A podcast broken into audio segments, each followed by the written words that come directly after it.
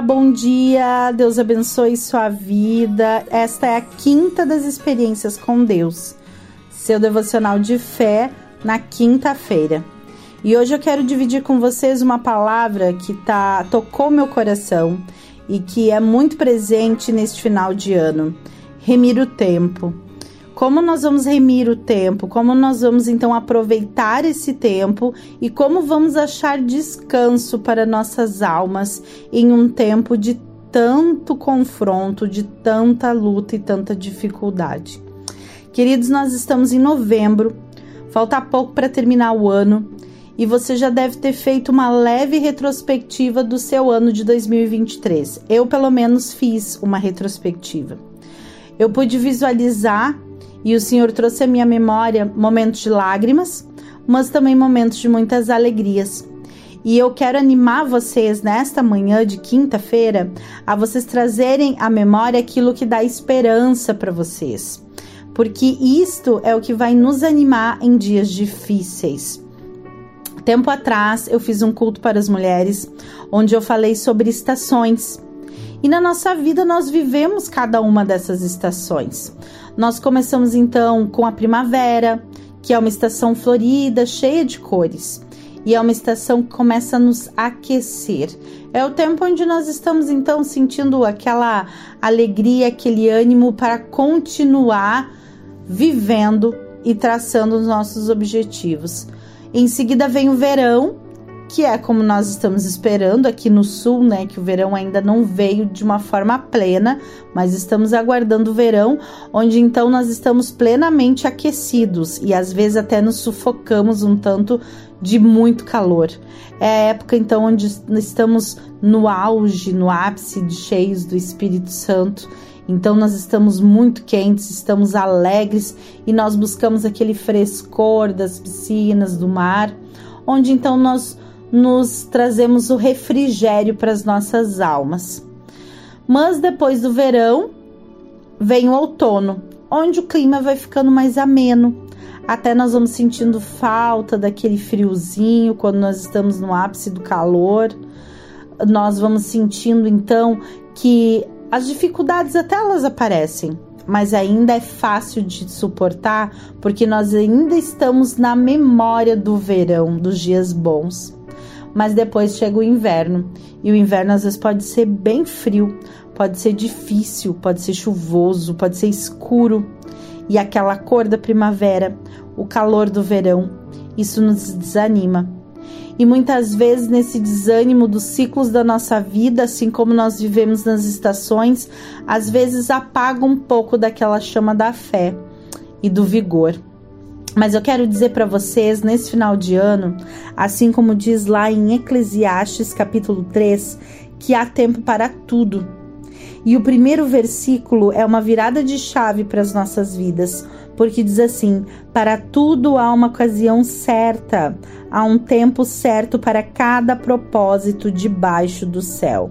Ou seja, tudo que há debaixo do céu que em seguida é dito: o nascer, o morrer, o plantar, o colher, o chorar e o rir, tudo isso há um propósito. Então, em tudo isso, Deus tem um propósito em sua vida. As estações, nós poderíamos dizer que poderiam ser sempre para alguns inverno, porque gostam do frio, ou sempre pra, para outros verão, porque gostam do calor. Mas não pode ser assim. Precisa haver a primavera que ameniza e o outono que ameniza também. Então, em tudo na vida, não terá dias só de alegria, nem dias só de sofrimento, terão os ciclos naturais da nossa vida, aquilo que coopera para nosso bem, que nos ensina em tudo a tirar-nos proveito. E o que mais Deus faz em nossa vida que não é nos ensinar, não é, queridos? Nos capacitar, meus irmãos, a vivermos cada dia difícil. Eu quero dizer para você que nesse final do ano pode ter feito, assim como eu, uma pequena e rápida retrospectiva e não se alegrou muito do que viveu. Assim como eu, em outros anos, talvez não viu as coisas acontecendo da maneira como você quis mas eu vou dizer para vocês que tudo há um ciclo e há um tempo debaixo do propósito de Deus. Então, este tempo que você está vivendo, Deus está no controle. Claro que para isso você precisa fazer a sua parte. Mas se você está fazendo a sua parte natural, e se você está fazendo a sua parte espiritual, que é orar e descansar naquele que prometeu e é fiel para cumprir, então simplesmente aguarde o tempo. Porque o Espírito Santo, nosso Pai, ele é paciente. E não vai ser pelo nosso grande alvoroço que vai mudar a situação como crianças e filhos mimados, mas ele sabe o tempo certo para cada coisa. Mas tem algo precioso nisso tudo. Assim como nós queremos muitas coisas fora de tempo, nós também esquecemos que às vezes precisamos do tempo de descanso. E é isso também que eu quero trazer para você nesta manhã. Quem sabe você tem lutado e vivido grandes dificuldades ao longo desse ano. Desde que nós nascemos, nós passamos por dificuldade, porque ao entrar o ar nos nossos pulmões que passam cortando, nós choramos, não é mesmo? Então, assim, nós viemos para este mundo cheio de expectativas, de dores e de alegrias. Mas o Senhor em tudo quer transformar em vida e bênção para você, se você estiver disposto a aprender com isso que Ele tem colocado como propósito do tempo. E Ele diz então para você nesta manhã: eu profetizo que o seu coração seja cheio de paz e de quietude esperando então o que o Senhor tem colocado no seu coração ou que você tem semeado para colher, que no tempo certo haverá colheita.